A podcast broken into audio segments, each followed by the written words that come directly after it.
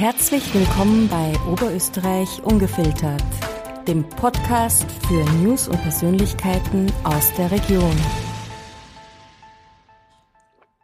Heute bei mir Philipp Lukas, ein junger, ambitionierter, kreativer und sehr talentierter Spitzenkoch, der uns in dritter Generation noch viele Gaumenfreuden und Geschmacksexplosionen bescheren wird. Hallo Philipp. Hallo zusammen, schön, dass ich da sein darf. Philipp, meine erste Frage vorweg. Sollen wir beim Sie bleiben oder gehen wir aufs Du über? Nein, bitte, bitte zum Du übergehen, wenn das für die in Ordnung ist. Perfekt, Dankeschön. Philipp, dein Großvater hat Anfang der 60er Jahre in sein Wohnhaus über den Dächern von Linz in ein Restaurant umgewandelt, das er Verdi nannte. Weißt du noch, wie die damalige Küche so war, aus was die bestand? War die so ähnlich wie eure Küche oder wie die Küche vorweg von deinem Vater? Boah, es ist zwar schon sehr lange her, aber äh, man kann es überhaupt nicht vergleichen mit jetzt. Es war äh, auf zwei aufgeteilt, auch wie jetzt, aber der eine Teil war eher so, ach, wie soll man sagen, ähm, es hat, es hat ganz einfache Sachen gegeben wie ähm, Minutensteaks, äh, Toast. Also die Leute waren jetzt nicht wirklich da, um, um, um kulinarische Highlights zu erleben, aber es waren doch auch viele Studenten damals oben. Ähm, und der andere Bereich, die ist, das jetzige Restaurant war, ähm, sozusagen so ähnlich wie ein Pub. Ja, die Leute haben dann auch tanzt. Und ja, ähm, schwierig zu vergleichen mit jetzt, ja. Klingt aber auch nach einem äh, super ja, Konzept eigentlich. es ist auf jeden Fall ein lustiges Konzept gewesen. Äh, damals war auch noch ein, ein Schotterweg zu uns rauf, also überhaupt keine Straßen. Und ja, aber die Leute sind trotzdem zum Oper hinaufgefahren und haben, haben sehr gerade gemacht. das heißt, Philipp, du bist dann eigentlich in die Fußstapfen deines Vaters getreten. Ja. Äh, dass es immer dein Wunsch war, dass du Koch wirst, das haben wir schon, schon oft irgendwo gelesen oder gehört. Ähm, du hast ja dann auch deine Lehrzeit gehabt, etc. Das war ja wahrscheinlich auch nicht immer einfach. Ist dein Wunsch konstant geblieben oder hast du zwischendurch mal gehadert und hast dir gedacht, naja, vielleicht gehe ich doch äh, einen anderen Weg? Ähm, ja, wie man sagt, Lehrjahre sind keine Ehrenjahre. Es war auf jeden Fall, man stellt sich das Kochen am Anfang immer ganz easy vor und man macht nur schöne Teller und, und aber der richtige Druck und, und die ganze Arbeit, was dahinter steckt, das lernt man natürlich erst mit den Jahren kennen. Und da waren natürlich auch harte Momente dabei, nicht jetzt nur unbedingt in der Lehrzeit, sondern auch generell in meinen letzten Jahren, wo man halt denkt, puh, zahlt sich das Ganze aus. Aber das ist maximal immer nur eine Momentaufnahme. Und danach geht's schon wieder Vollgas weiter und du hast es, ver, du vergessen. Du hast ja deine Lehrzeit im Mühltalhof bei Helmut Rachinger verbracht. War es wichtig für dich, diese Zeit nicht im elterlichen Betrieb zu verbringen? Oder das ist ja auch üblich wahrscheinlich. Ja, ich glaube, wo man die, die, die Lehre beginnt, ist mit, mit 15 Jahren, äh, mitten in der Pubertät und sich da was vom Pap oder vom, von der Mama zu sagen lassen, ist, äh, naja, ich sage mal schwierig. Und dadurch, glaube ich, war es ganz gut, dass man, dass ich außer Haus gegangen bin.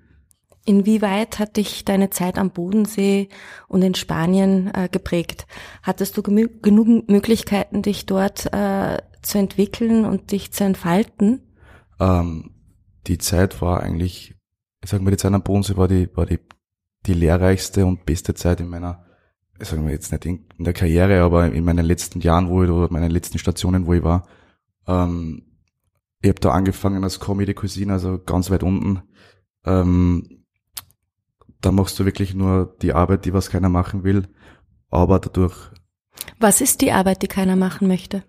Ähm, ja, das fängt beim Erbsenschälen an und endet beim, äh, was, was sind so Arbeiten gewesen? Fischzupfen oder, ja, einfach Arbeiten, die was, oder, ja, die Küche kehren oder, ja. Das kriegst du halt einfach dann mit von deinen Kollegen, weil es doch äh, eine Hierarchie gibt in der Küche und vor allem in der Sterne-Gastronomie ist die nochmal ganz was anderes als wie sagen wir jetzt, ja, in normalen Betrieben, ja. Mhm. Ähm, ihr habt ja jetzt in eurer Küche, beziehungsweise auf eurer Speisekarte, habt ihr ja ganz ein besonderes Menü. Ihr habt ja das Vater-Sohn-Menü. Äh, soll das so für Einigkeit in der Küche stehen oder wie seid ihr auf die Idee gekommen, dieses Menü zu konzipieren? Ja, dadurch, dass, dass der Papa und ich ähm, nach wie vor, vor allem der Papa steht halt nicht mehr ganz so viel drinnen, aber im Service ist er immer nur live dabei und wir haben sich halt gedacht, wir verbinden unsere beiden, wie soll man sagen, unsere beiden können miteinander. Ich will ja den Papa jetzt nicht komplett aus der Küche haben. Ähm, und haben sie gedacht, wir, wir kreieren gemeinsam mit unserem Team ein, ein Vater- und Sohn-Menü, wo jeder sein, sein Können einfließen lässt und ich glaube, es ist ganz gut geworden, ja. Fliegen manchmal die Fetzen bei euch in der Küche? Äh, die Fetzen fliegen hin und wieder schon, aber nicht zwischen mir und meinem Vater, sondern dadurch, dass ich ein sehr ehrgeiziger Mensch bin und ein sehr genauer Mensch, bin ich oft so mega unzufrieden mit mir selber, wenn was nicht hinhaut. Und das, das wurmt mich halt dann brutal, ja. Bist du, wenn du in der Küche stehst, ein guter Chef? Ich denke, ich probiere es zumindestens. Also zu meiner Lehrzeit ist noch, oder zu der Zeit vor, weiß nicht, ist jetzt nicht so lange her, vor zehn Jahren ist noch sehr lauter Ton in der, in der Küche gewesen und sehr rauer Ton, aber das hat sich jetzt mit den Jahren wirklich gut entwickelt und ich kann nur dafür sprechen, also auch die, die, die Top-Chefs der Welt, ähm, sagen wir mal, probieren sie jetzt mit nicht schreien oder sonst irgendwas. Äh, und ja, da hat sich schon gewaltig was geändert. Ihr habt ja eure Arbeitsbereiche äh, ein bisschen aufgeteilt, dein Vater und du. Ich glaube, er ist mehr für die Einkehr zuständig und äh, du eher fürs Fine Dining im Restaurant. Ähm, war das von Anfang an klar so definiert oder habt ihr euch da langsam hingearbeitet? Also von Anfang an haben wir mal alles gemeinsam gemacht und so mit den Jahren jetzt dann hat sich so ergeben, dass ich, ähm, ich sage mal, das, das, das feine Arbeiten, das akkurate Arbeiten natürlich mehr im Restaurant umsetzen kann als in der Einkehr. Aber es ist jetzt nicht so, dass wirklich, dass nur der Papa das äh, nur die Einkehr macht, sondern wir helfen auf Vollgas ähm, zusammen. Mhm. Und äh, wie wählt ihr die Menüs jetzt auf euren Karten aus? Macht ihr das gemeinsam im Team? Also meistens kommt eine Idee, das ist oft äh, ganz spontan, das kann mitten im Stress sein, dann nehme ich schnell einen Zettel und schreibe es auf, weil ich das eh dann noch gleich wieder vergessen habe.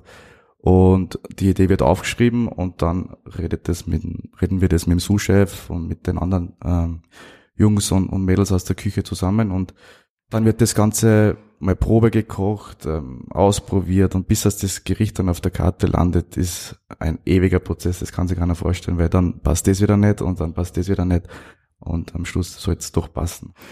Ähm, wie ist die Preisgestaltung bei euren Menüs? Ich meine, ihr müsst ja, glaube ich, auch mit den ganzen Preiserhöhungen mitgehen. Äh, wie ja. schaut das aus bei euch? Ja, zurzeit ist es wirklich ein Wahnsinn, wie die, wie die Preise in die Höhe schießen. Ähm, es ist ganz schwierig, mit den Preisen zu arbeiten. Man muss wirklich schauen, dass man dem Gast ein Erlebnis macht, aber man kann jetzt nicht vom Gast ähm, das verlangen, hunderte von Euro für Menüs zu zahlen, weil ich es einfach nicht finde, nicht, nicht, nicht zeitgerecht finde jetzt aktuell, weil wenn man, wenn man sich in der Welt umschaut, was gerade passiert, ist es, glaube ich, nicht passend, ähm, wie soll man sagen, hunderte von Euros für Menüs auszugeben. Sind eure Gäste überhaupt noch bereit oder sind die Menschen generell überhaupt noch bereit, so viel Geld für Essen auszugeben? Ich glaube, es hat eine gewisse Spaltung gegeben bei der, bei der Menschheit oder bei der Bevölkerung zurzeit. Ähm, es gibt schon noch viele Leute, die was halt gern essen gehen und die was das schätzen, aber so ist schwierig zu sagen. Ich glaube, es gibt schon noch Leute, die was dafür bereit sind, aber nicht mehr so viele, wie es davor waren, ja. Der Spagat ist ja jetzt deutlich sichtbar schon, gell? also ja.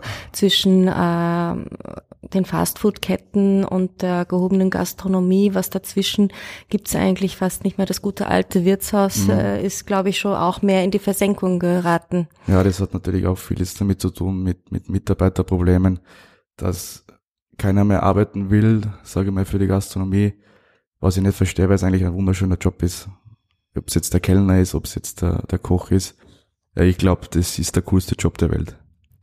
Ist denn das Thema Arbeitskräftemangel für euch tatsächlich ein Thema? Auf jeden Fall. Ähm, ich glaube, wir suchen jetzt seit einem Jahr einen Abwäscher und ähm, bieten auch dementsprechendes Gehalt dafür, aber es meldet sich einfach kein Mensch dafür, was ich nicht ganz verstehe, aber ja, schwierig. Philipp, eine Frage habe ich noch zur Reservierung bei euch. Ähm, wenn man bei euch einen Tisch reserviert und äh, absagt, oder ich sage jetzt mal so, äh, 24 Stunden, nicht 24 Stunden vorher absagt, äh, muss man so eine Art Penale zahlen. Ist das richtig? Genau, wir haben das jetzt auch eingeführt, wie es schon üblich ist in anderen Ländern und auch, glaube ich, so ein Großteil in Wien schon durchgeführt wird. Ähm, man, es gibt, es gibt immer so Grenzen, sage ich, bei der Reservierung. Wenn ich, wenn ich irgendwie wirklich nicht kommen kann, dann weiß ich das schon nicht ähm, vier Stunden vorher oder komme einfach gar nicht, weil wir müssen das Ganze, wir bereiten uns ja darauf vor, wir kaufen das Zeug ein, wir stehen von früh morgens äh, bis spät abends in der Küche und produzieren die Gerichte, die und wenn der Gast oder die Gäste dann am Abend nicht erscheinen, dann schmeißen wir das Zeug weg und das ist ja nicht der Sinn dahinter. Und dadurch finde ich, 24 Stunden, einen Tag davor, sollte man schon wissen, ob man am nächsten Tag essen gehen kann oder nicht. Was mache ich, wenn ich krank werde an dem Tag? Ja, es gibt natürlich immer Ausnahmen, ähm, aber im Normalfall am Vortag zu wissen, ob man essen geht oder nicht, sollte, sollte. Okay. Ähm, Philipp, was ist dein persönliches Lieblingsessen? Das würde mich interessieren. das, das haben mich schon ein paar Leute gefragt, aber es ist einfach Pasta. Ich esse jeden Tag Pasta. Die Köche rund um mich schauen mich an. Ich esse mir Pasta nicht kleine Portionen, sondern in Mengen, wo die was außerirdisch sind. Das sieht man dir aber nicht an. Ja, ich, ich versuche viel Sport zu machen. Ähm, leider geht es sich nicht öfters aus wie, wie zwei bis dreimal die Woche. Vor der Arbeit mache ich das meistens. Und es ist ein wichtiger Ausklang für mich, kurz abzuschalten, den Kopf frei zu kriegen. Genauso wie im Winter spiele ich nach wie vor Eishockey und ja, es ist, es ist einfach wichtig, finde ich, Sport. Vor allem in dem Job ist, ist Bewegung und, und, und der Kopf muss fit sein.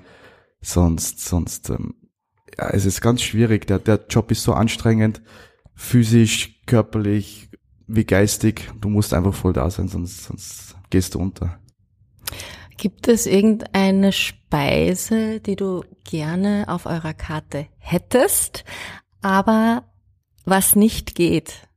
Man muss immer schauen, wo, wo, wo man kocht. Ja, wir sind hier in Linz und ich würde mich in Linz jetzt nicht so weit hinauslehnen mit irgendwelchen Produkten, die was vielleicht noch kein Mensch ge gekocht oder, oder, oder gegessen hat, weil er einfach glaubt, dass der Linzer Gast ähm, wie soll man das jetzt sagen, sehr, sehr, mm, ich sage mal, nicht, nicht offen für alles ist.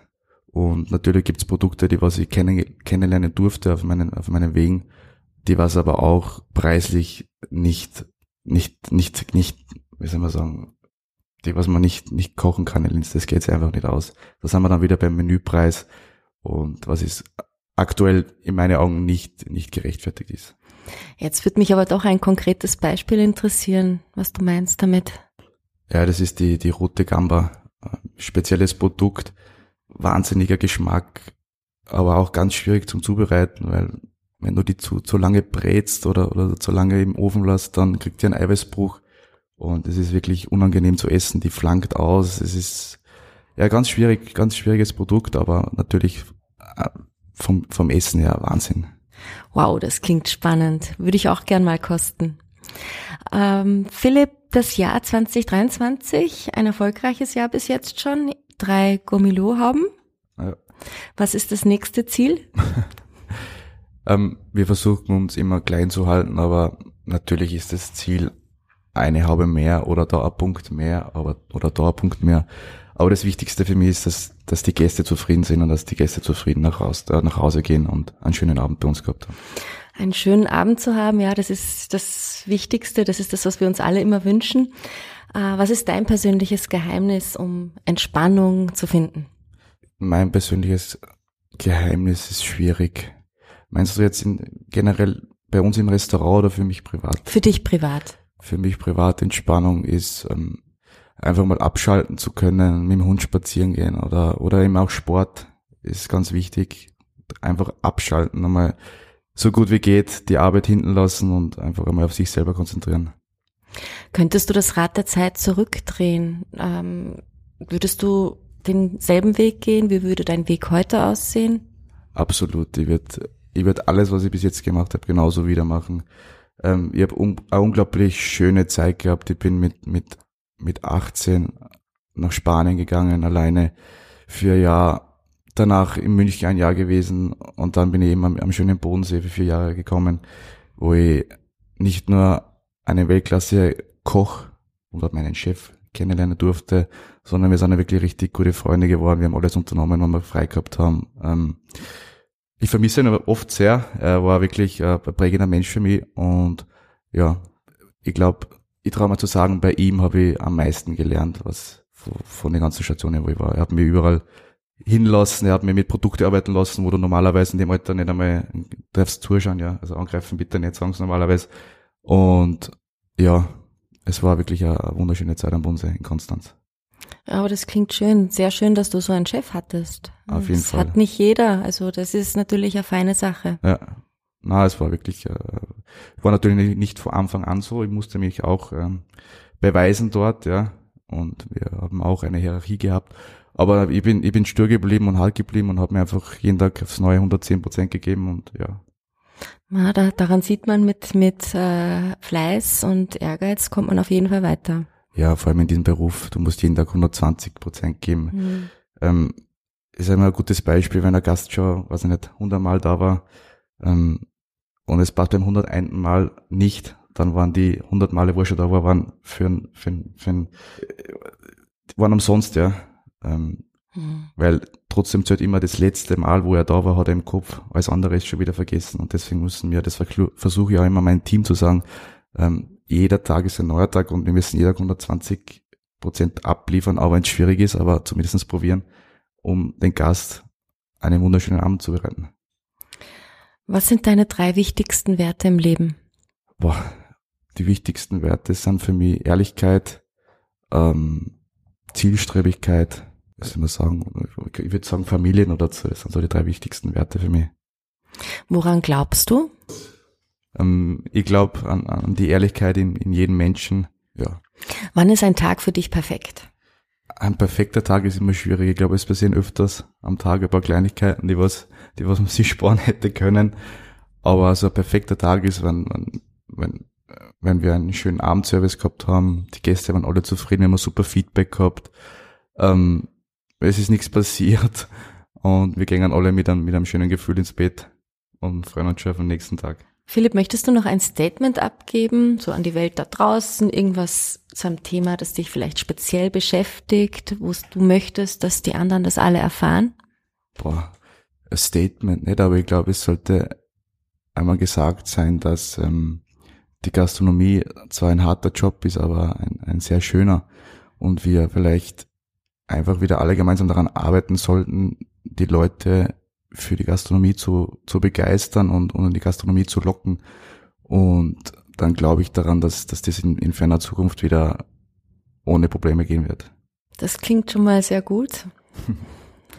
ich werde, glaube ich, heute gleich noch einmal irgendwo hingehen, was Gutes essen. Ja, wir haben leider heute geschlossen, aber es- Deswegen bist du ja da, Gott sei Ja, Dank. Gott sei Dank, ja. Philipp, eine letzte Frage noch. Was stimmt dich zuversichtlich? Äh, Ich glaube, zuversichtlich zu stimmen bei mir ist ganz einfach, ähm, zum Sport zu gehen, zu Sportveranstaltungen zu gehen, äh, mit meiner Freundin spazieren zu gehen, mit dem Hund. Das sind alles so Dinge, die was mich, was mich unglaublich glücklich machen. Danke, Philipp. Danke fürs Kommen. Ich sag danke, danke, dass ich da sein hab dürfen, hat unglaublich viel Spaß gemacht und ich freue mich. Ich wünsche dir alles Gute für die Zukunft und wir werden sicher noch viel von dir hören. Ich freue mich. Danke vielmals. Hat Ihnen unsere Sendung gefallen? Dann hinterlassen Sie uns doch bitte eine 5-Sterne-Bewertung.